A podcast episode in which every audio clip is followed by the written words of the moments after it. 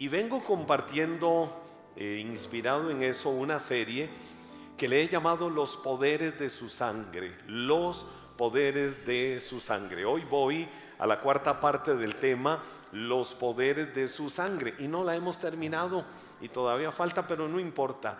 Aprender la riqueza de la obra maravillosa de la cruz, de lo que Cristo hizo por nosotros, es un tema de nunca terminar y de hablar siempre las maravillas, el amor y la misericordia de Dios por cada uno de nosotros. Vengo compartiendo, ya lo he hecho, eh, tres, tres derramamientos de sangre que Cristo tuvo eh, fuera en la cruz, camino a la cruz o en algún momento de su vida.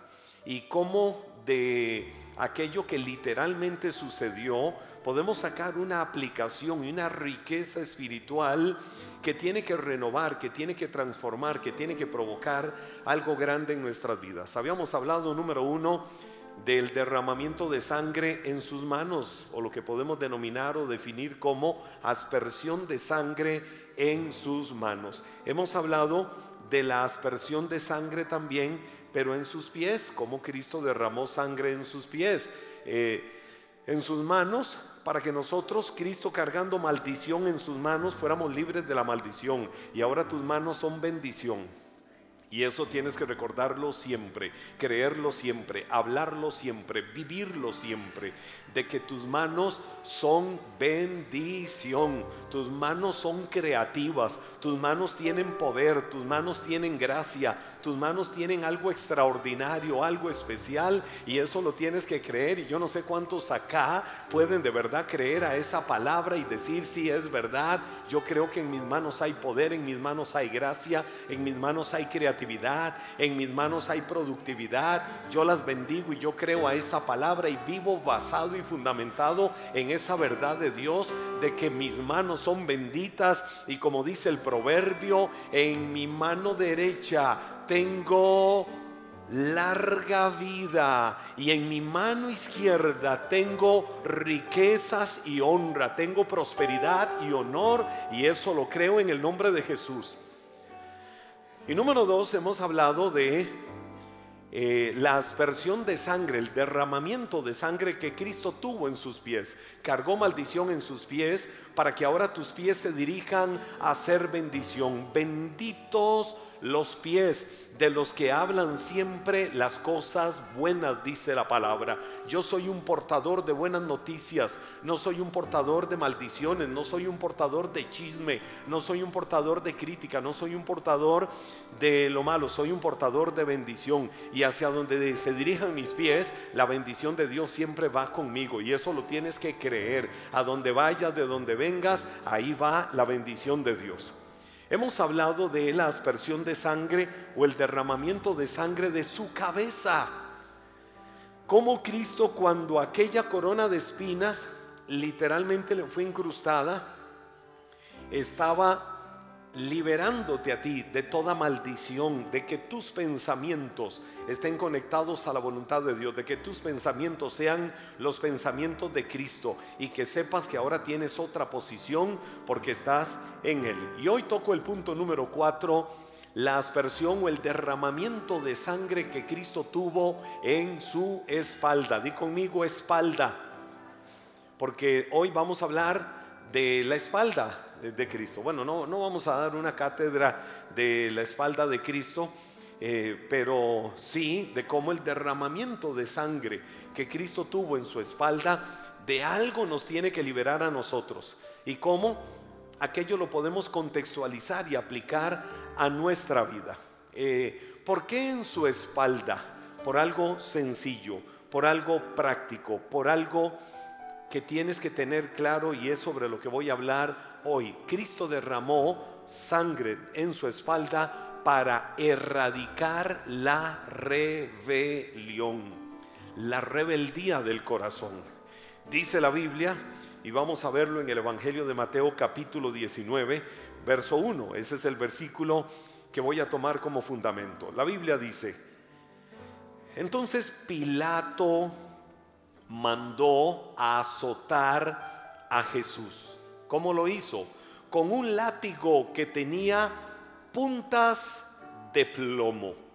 Es decir, los azotes que Jesús recibió no fueron como con la faja o el cinturón o, cualquier otra expresión sinónima que muchas veces se le diga eh, a la faja y, que le doliera y que le dieron con toda fuerza y le dolieran. No, eran literalmente látigos hechos del material más consistente eh, para que cuando aquello pegara en el cuerpo de una persona, solo el roce en el cuerpo ya le provocara derramamiento de sangre. Pero la Biblia también enseña de que no era solo el látigo en sí mismo, sino que el látigo tenía en sus puntas, es decir, tenía eh, varias salidas al final y cada una de ellas tenía puntas, como unas bolas, literalmente de plomo. Entonces imagínese un solo latigazo lo que pudo haber dolido. De hecho, eh, generalmente una persona cuando recibía eh, los látigos, muy probablemente la persona moría, quedaba moribunda o la persona quedaba en agonía. Imagínense este, lo que pudo haber sufrido, vivido Cristo en esos tiempos. Ahora, voy a ubicarme un poquito en el contexto de esta realidad. En los tiempos bíblicos hablo de los más de mil años en los que fue escrita la Biblia, cuando azotaban a alguien, generalmente era porque consideraban que esa persona era merecedor de ese castigo por alguna forma de rebelión que había. A Cristo se le infringieron los 40 latigazos menos uno. Pastor, ¿por qué mejor no lo dice más sencillo y dice 39 y ya? Eh, no, es que eso de 40 menos uno tiene un significado muy particular. Ahora, eh, ese castigo de 40 latigazos menos uno, 40 eh, menos 1, a ver los matemáticos que se hagan un circuito diciendo cuánto es. 40 menos 1. ¿Y por qué lo pensaron tanto? 40 menos 1, 39. Entonces, siempre se decía que cuando se castigaba a un rebelde eran, no decían 39, sino que decían 40 menos 1. Esto fue una práctica implementada eh, por el imperio romano, eh, ya que antes no se usaban los latigazos. Si nosotros nos vamos a aún la ley mosaica, nos vamos a los primeros eh, cinco libros, nos vamos al libro de números, por ejemplo, encontramos que ya habían castigos, pero el castigo no era con un látigo, el castigo era con una vara. Por eso el proverbio también habla de la vara de la corrección.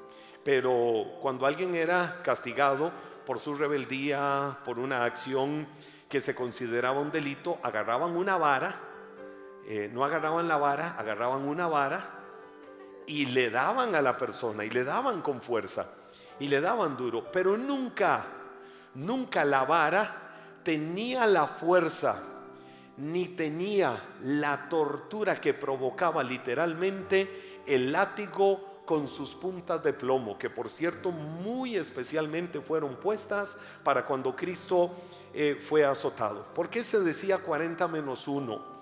porque la ley también establecía, fuera con la vara o fuera con el látigo, que quien hacía aquello sobre el que estaba siendo castigado no podía pasarse de 40, que la persona que se pasaba estaba provocando un rompimiento, un quebrantamiento a la ley y la misma persona era castigada, que no podían hacerlo. De hecho, si la persona moría después de los latigazos o de haber sido golpeado con la vara, aquella persona a la que le correspondió hacerlo, esa persona también iba a ser castigada. Tenía que darle con toda fuerza, pero tenía que cuidarse también de lo que estaba haciendo. Y decían 40 menos 1 porque a veces podían emocionarse en el 1, 2, 3, 4, 5, 37, 38, 39, 40, 41, 40. Y ahí seguían. La adrenalina que les provocaba estar dando los latigazos o estar golpeando a una persona con una vara podía provocar la tentación de que ellos se pasaran. Entonces se decía 40 menos 1 porque en un caso muy particular podía darse la excepción de que la persona decía 39, 40. Y ese 40 le estaba indicando que si se pasaba, se iba a meter en un serio problema. Y entonces no debía de hacerlo. Es decir, 40 era la gracia que le daban al que eh, venía con el látigo sobre aquella persona que había sido sentenciada. Ahora, cuando Cristo derramó sangre por las heridas de los 39 latigazos sobre su espalda, ¿Qué estaba haciendo Cristo? Nos estaba literalmente liberando a cada uno de nosotros de la rebelión. La rebelión que nos iba a quitar el privilegio de reinar juntamente con Él. Es la rebelión la que le quita el lugar a un rey. Y ahorita vamos a ver un ejemplo bíblico. El ser un rebelde es lo que le quita el lugar, es lo que le quita el reinado a esa persona monarca. De la misma manera, Cristo cargó en la cruz con la maldición de los 39 latigazos sobre su espalda para que nosotros ahora pudiéramos ser constituidos reyes y sacerdotes, que pudiéramos reinar juntamente con Él y no cargar maldición. ¿Por qué? Porque Él ya lo había hecho en la cruz del Calvario. Hoy no tienes que recibir flagelos. Hoy no tienes que autoflagelarte. Hoy no tienes que autocastigarte como muchas veces en círculos y entornos religiosos se ha enseñado a lo largo de la historia para ser aceptos delante de Dios. No y no, porque todo el sacrificio ya Cristo lo hizo en la cruz del Calvario para liberarte de toda forma de maldición. Y hoy puedas decir, yo reino juntamente con Cristo. Y por eso en vida reino y en la eternidad como reyes y sacerdotes estaremos juntamente con Él. El sacrificio de Cristo hizo posible que tuviéramos la capacidad para rendirnos a la obediencia y no a la rebelión.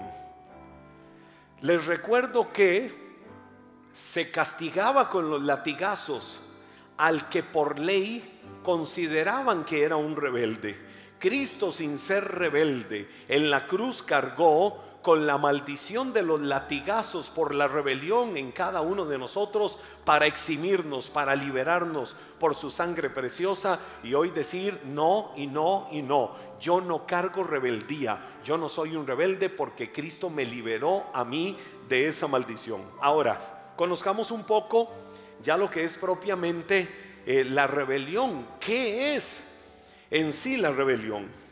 Ah, Sabes que la rebelión es el pecado más antiguo que existe. A veces pudiéramos pensar cuáles son eh, los pecados más antiguos o, los pecados más viejos o los pecados, eh, los primeros pecados. La rebelión es literalmente el pecado más antiguo que existe. Y sencillamente rebelión es no obedecer órdenes. Consiste en no obedecer una orden. A veces puede ser algo pequeño, pero puede ser algo muy grande, puede ser algo intrascendente, pero puede ser algo muy trascendental, el caer en la rebelión. Y vamos a ver el primer gran ejemplo.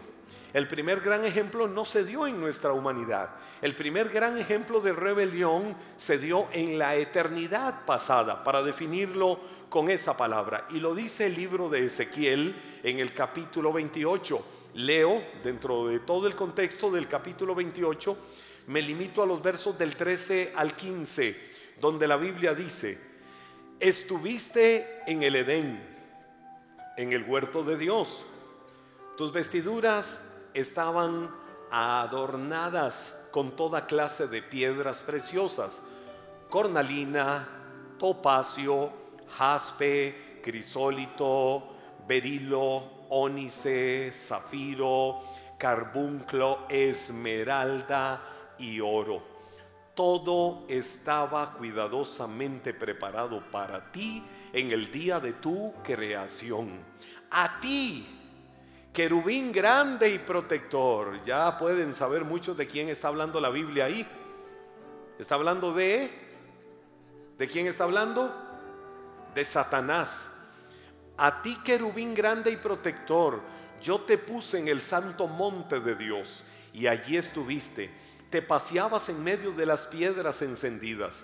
Desde el día en que fuiste creado y hasta el día en que se halló maldad en ti, eras perfecto en todos tus caminos. La Biblia ahí, en todo el contexto del capítulo 28, que también lo hace el capítulo 14 del libro del profeta Isaías, eh, habla de, Satanás. En Isaías se le conoce como el ángel lucero eh, la palabra lucero significa lo que más brilla, lo que tiene más esplendor. Y, Satanás fue un ángel que Dios creó como virrey en el reino, para que, en, el cielo, para que él dirigiera todo. Eh, lo hablo lógicamente en términos humanos para, para que quede claro. Dios crea a aquel ángel. Una particularidad que tienen los ángeles es que eh, como el ser humano Dios les facultó con el libre albedrío. Son seres espirituales, pero Dios les dio la facultad de libre albedrío, la libre decisión o la libre voluntad. El ángel lucero tenía mucho eh, de honor, mucho de honra, mucho de reconocimiento. Llegó un momento en el que, como lo describe el profeta Isaías, dijo en su corazón, ¿dónde empieza la maldad del hombre? ¿Dónde empieza a tejerse la maldad del hombre? En el corazón. Y entonces el ángel lucero vino y eh, la Biblia dice, tú que decías en tu corazón. No era que le andaba contando a la gente, sino que tú que decías en tu corazón, ah, subiré y seré semejante al Altísimo. Estableceré un trono al lado del trono del Altísimo. Es decir, Satanás en su corazón lo que estaba tramando era una división en el cielo. Y tramar una división en el cielo significaba robarle a Dios parte de su gloria. Y eso era lo que quería. Él dice, tengo todo a mi haber, tengo todo a mi favor. Yo, eh, la verdad es que tengo capacidades, lo único que me falta es ser igual a mi autoridad. Y entonces Satanás vino y creó una división. La división es lo que hasta hoy en el plano humano también se conoce como algo diabólico como algo que no viene de parte de Dios, como algo que destruye y que daña. Y eso fue lo que hizo el ángel Lucero. Trajo rebelión desde su corazón. Y esa rebelión, ¿qué fue lo que sucedió? Luego esa rebelión, como Satanás es el padre de ella. Satanás no solo es el padre de la mentira, Satanás es el padre de la rebelión. No le bastó a él entonces actuar así. Ahora, Ah, voy, voy, voy con algo doctrinal rápido. No, no, no quiero predicar de eso ahorita. Eh, es un tema que he enseñado y, he hablado de esto en otros contextos, eh, pero voy con algo muy rápido para clarificárselo. Cuando Satanás hizo eso, vino un juicio de sentencia. Ah, pero, pero, pero esto yo creo que tiene que alegrar tu corazón. Vino un juicio de sentencia sobre él. ¿Cuál fue el juicio de sentencia de Dios? Como para Dios un día es como mil años y mil años como un día como Dios no es impaciente, como impaciente es el ser humano, como Dios no es limitado, como limitados somos los seres humanos, como Dios no es mortal, como mortal somos los seres humanos, Dios establece un juicio de sentencia para aquel ángel lucero y para toda la tercera parte de ángeles del cielo que él engañó y se sublevaron y se fueron con él. ¿Cuál fue el juicio de sentencia que Dios estableció? Un lago de fuego y de azufre. Y los lanzó Dios al lago de fuego y azufre. No, nunca los lanzó al lago de fuego y azufre. Los lanzará en el futuro al lago de fuego y azufre. Por eso está mal, está errado cuando alguien dice, vete Satanás al infierno donde perteneces, allá donde... No. La Biblia dice que Él es el príncipe de la potestad del aire. Es un ángel pero es el ángel que anda inyectando mentira, es el ángel que anda inyectando engaño y todo lo que podamos decir. Entre el momento en que Dios establece el juicio de sentencia sobre Satanás y el momento en que Dios va a cumplir, como lo relata, lo enseña la Biblia, eh, desde libros proféticos al libro del Apocalipsis, desde el momento en que vino la sentencia sobre Satanás por su rebelión, al momento en que ya va a ir a cumplir con la sentencia eterna de parte del Padre, a Dios se le ocurrió un plan. Y Dios dijo, voy a ser un ser mucho más pequeño que ellos los ángeles, pero lo voy a coronar de gloria y de honra. A ese ser que voy a crear, como dice el profeta Isaías, para gloria mía los voy a crear. ¿A quien creó Dios? A cada uno de nosotros, a la raza humana, con el propósito de que un día en la eternidad estemos adorando por los siglos de los siglos al Rey de Gloria, al único majestuoso Señor, tomando el lugar que aquellos ángeles dejaron, tomando el lugar que ellos abandonaron por su rebelión. Dios nos creó, como dice el profeta, para gloria de su nombre. ¿Por qué existes? ¿Por qué existes? Todos los días tienes que creer a esto. Yo existo para la gloria de Dios. Para eso existo. Para eso somos cada uno de nosotros. Ahora, pero a Satanás no le bastó con actuar así él, siendo rebelde, sino que un día cuando a Dios se le ocurre ese maravilloso plan de crear la raza humana, le dijo al hombre, ustedes van a comer de todo árbol que les he puesto en este jardín, que les he puesto aquí en el Edén, que les he puesto en el huerto. Van a comer de todo árbol, pero de uno no van a comer. Di conmigo, no van a comer. ¿Cuál es el árbol que no iban a comer? El árbol. ¿Cuál, cuál árbol no iban a comer? Hay un árbol en medio del huerto, habían dos. El árbol de la ciencia del bien y del mal. Porque el día que coman de él, se abrirán sus ojos. Y si ustedes comen y me desobedecen, entonces, ¿qué van a, estar haciendo? Actuando en rebeldía. Satanás dijo, ah, ah, ah, por ahí me les puedo meter. Se lo estoy presentando muy humano. Para no llenar de, de expresiones muy elevadas esto dijo, ah, por ahí me les voy a meter. Un día Eva andaba ya por el huerto, solita. Y entonces la serpiente, la víbora, se asomó por la ventana de su casa. Allá corrió unas ramitas de su árbol y dijo, oh, ahí está la vecina humana. Voy a saludar a la vecina. Hola vecinita, ¿cómo está? Ay vecinita, viera lo que le tengo que contar. Usted sabe que a veces hay serpientes que se mueven así. Mire, usted no sabía. Viera lo que le voy a contar. Y Eva, ¿qué? La serpiente era hermosa. La serpiente no era el reptil repulsivo que nosotros conocemos hoy. Tenía que ser un ser erguido. Y Dios le había dado una facultad de habla. ¿Cuál fue la maldición sobre la serpiente? Te arrastrarás por el polvo de la tierra y hasta hoy es tan repulsiva que casi la generalidad de las personas le tenemos repulsión a las serpientes, ¿verdad que sí? Es así. Ahora, eh, ¿qué fue lo que sucedió? Se asomó, vecinita, venga acá, vecinita. con que, con que les dijeron que no comieran de ese árbol. Mire, ustedes no saben de lo que se están perdiendo, qué tontillos. Vayan y coman. Y Eva le dijo, no, porque Dios nos dijo que no lo tocáramos y que tampoco comiéramos. Ahora, eh, aquí, aquí, saco solo, aquí saco solo una pequeña enseñanza, una pequeña lección de esto. ¿Qué fue lo que Dios les había dicho? No coman del árbol que está en medio del huerto. Les dijo Dios que no lo tocaran. Les dijo Dios que no lo tocaran. No, Dios nunca les dijo que no lo tocaran. No fue eso. Dios no les dijo eso. Les dijo que no comieran. Eva le puso delante de la serpiente palabras en la boca a Dios que Dios nunca había dicho. ¿Cuántas veces se tergiversan cosas y ponemos en la boca de otras personas cosas que ellos nunca han dicho? Y entonces le cambiamos el espíritu total a las palabras de otra persona. Eva le dijo, no, Dios dijo que no lo tocáramos y que tampoco lo comiéramos. Y entonces Eva quiso ayudar a Dios enredando las cosas, las palabras. ¿Cuántas veces nosotros queremos también ayudar a Dios? O las abuelitas cuando querían ayudar a Dios y decían, como dice Dios, ayúdate que yo te ayudaré.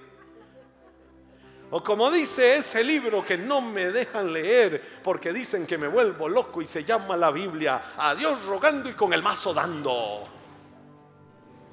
No, son términos, frases eh, coloquiales eh, que tienen su buena ciencia, su buena sabiduría, eh, pero, pero no son bíblicas en sí mismo. Y así otro sinfín de frases y palabras. El asunto es que la serpiente le dijo, Eva, es mentira. ¿Saben qué es lo que pasa? Eva, no seas tontilla. Es que Dios sabe que si ustedes comen de ese árbol, mira qué rico, mira qué color. ¿Era un árbol de qué? ¿De qué era el árbol? Yo sé que todos pensaron en una manzana. Y el que no pensó en una manzana, y, no, o el que dice, no, yo no pensé en una manzana, no sea mentiroso. Porque todos pensamos en una manzana. Y por eso la manzana, la manzana roja, se liga, eh, quizás por su contextura, por su color y todo, eh, se liga. Pensemos que era una manzana.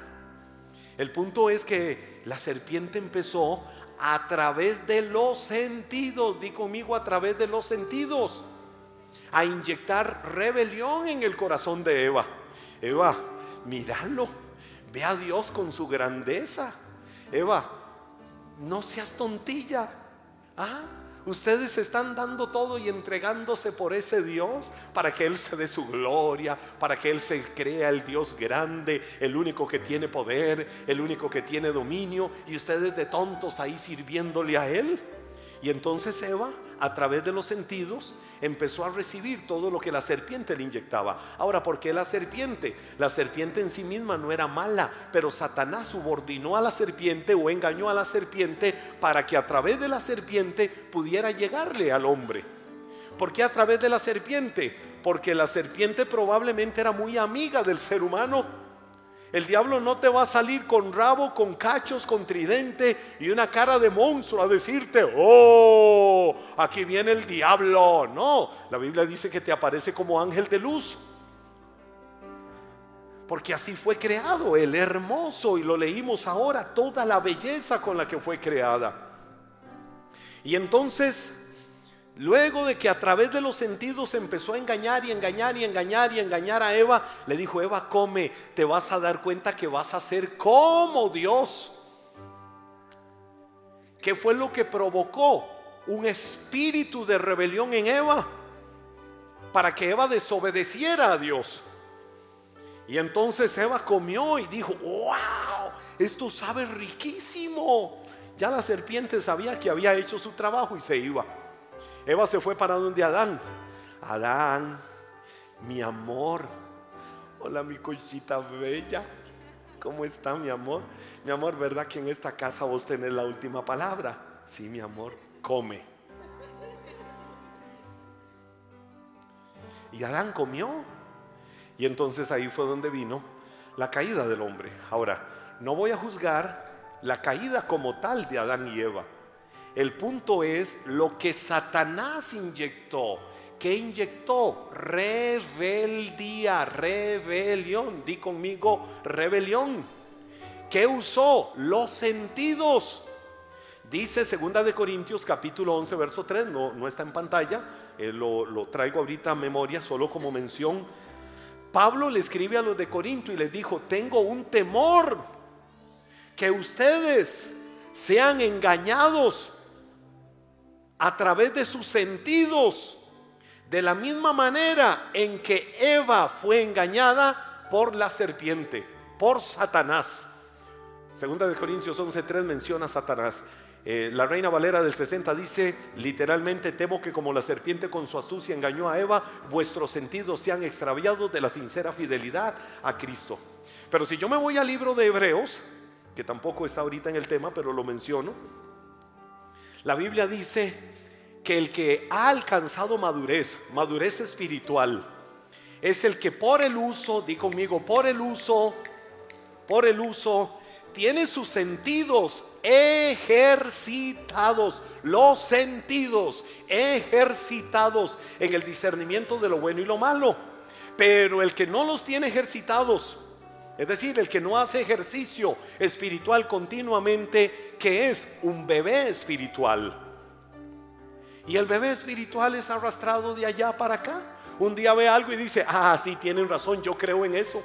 Otro día ve otra cosa, ah, no, aquello no era, era esto, tienen razón. Mire, ahora que estamos en la era de las comunicaciones, de la globalización, un día tiene a alguien en un pedestal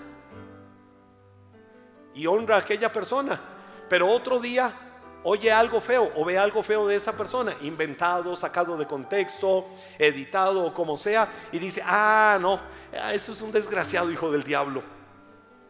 Y el día anterior lo estaba bendiciendo y lo estaba casi endiosando. Ese es el bebé espiritual. Que por cierto, del bebé espiritual, del bebé espiritual, Pablo cuando le escribe a la iglesia de Éfeso, Pablo les dice que el Señor ha dado dones en medio de nosotros, ha dado dones para que los ejercitemos. Dios te dio dones, quiero que digas conmigo, Dios me dio dones. La pregunta es, ¿dónde están esos dones? ¿Dónde están? La Biblia dice, Dios nos dio dones, ¿para qué? Para la obra del ministerio, para que todos nos ejercitemos en ellos, para llegar a la medida de la estatura de la plenitud de Cristo, para que todos crezcamos según la medida de Cristo y no andemos siendo engañados por vientos, que un día creo una cosa, otro día creo otra cosa, un día vi algo y me sentí decepcionado, otro día vi otra cosa y me sentí decepcionado. ¿Por qué? Porque el bebé espiritual anda buscando por todo lado. Pero dice Hebreos que el que ha alcanzado madurez es el que se ejercita continuamente en los sentidos para que estén conectados con Cristo. Es decir, todos los días tienes que alimentarte de las verdades de Dios. Todos los días tienes que tener un reto. Mire, así como físicamente probablemente tengamos retos, cada uno tiene retos particulares. Y si no los tienes, es el tiempo de que empieces a construir retos. Hoy en la mañana estaba con un amigo muy amado, muy querido, allá por la zona de Santa Ana. Estábamos sentados ahí hablando y me dice, me dice, pastor, vengo llegando de un viaje de ministerio de otro país. Y anoche fui a hacer un poco de ejercicio, me decía él. Y le digo, sí, sí, sí, ahí vi que, que subiste algo, una historia muy bonita donde estabas haciendo ejercicio. Me dice, sí. Me dice, ayer mismo en la mañana el doctor me pegó una sacudida. Y me dijo el doctor, o empieza a cuidarse o le va a pasar algo. No crea que por arte de Dios usted va a estar bien, porque usted se ha descuidado demasiado. Y me contó todas las cosas que le, le decía el doctor y me dice, tuve que pegarme una sacudida y decir, no, yo tengo que empezar a amarme. Tengo que empezar a cuidarme, tengo que empezar a tomar decisiones, tengo que empezar a actuar, tengo que empezar a hacer algo. Ya no puedo estar todo el tiempo excusándome con lo mismo. Me dice, y arranqué. Yo dije, no lo voy a pensar y decir si un día de esto lo voy a hacer. Y no, no, no, no. El mismo día lo hice y voy decidido porque quiero empezar a amarme como no me había amado antes. Espiritualmente pasa lo mismo si no nos ejercitamos espiritualmente, vamos a ser bebés y nos vamos a estar atrofiando. Y cualquier viento, cualquier cosa nos va a mover, nos va a sacudir. Y no vamos a ser sólidos, firmes. Y jugamos a la florcita.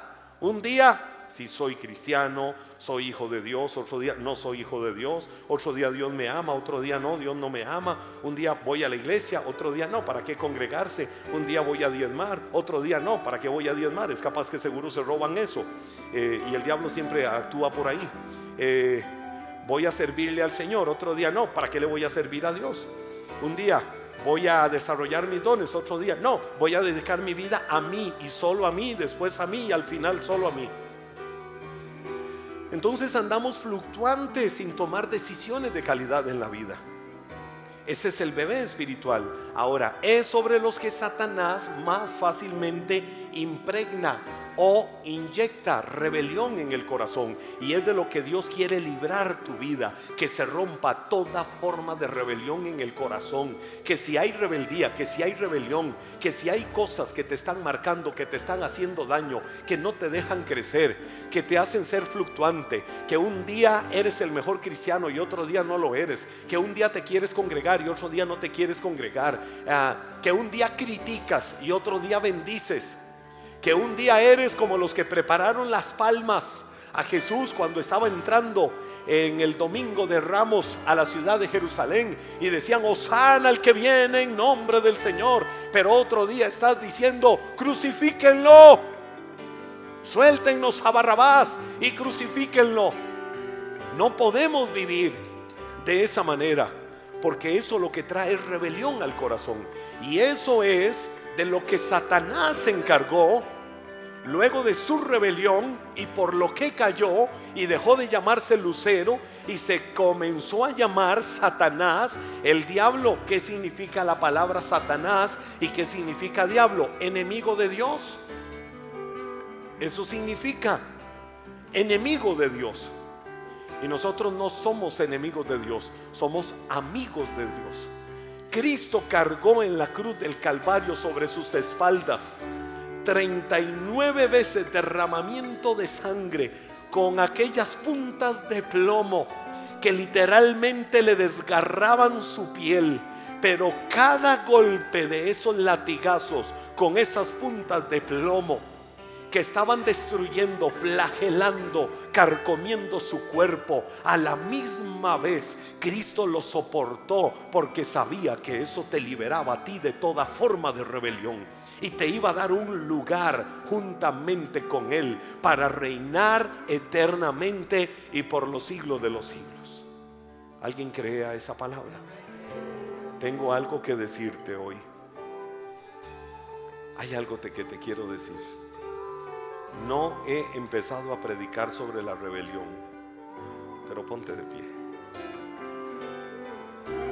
Viene algo buenísimo. Ni siquiera desarrollé el tema. No lo desarrollé, lo que tengo para compartir. Pero yo creo que con lo que he dicho hoy, Dios ha hablado al corazón de alguien. Permite que se abra tu corazón Permite que se abra todo tu ser hoy para decir, Dios, yo me sacudo de la rebelión. Yo me sacudo, Señor, porque quiero obedecerte a ti, quiero caminar contigo, quiero honrarte a ti, quiero reconocerte en todos los caminos de mi vida, Dios.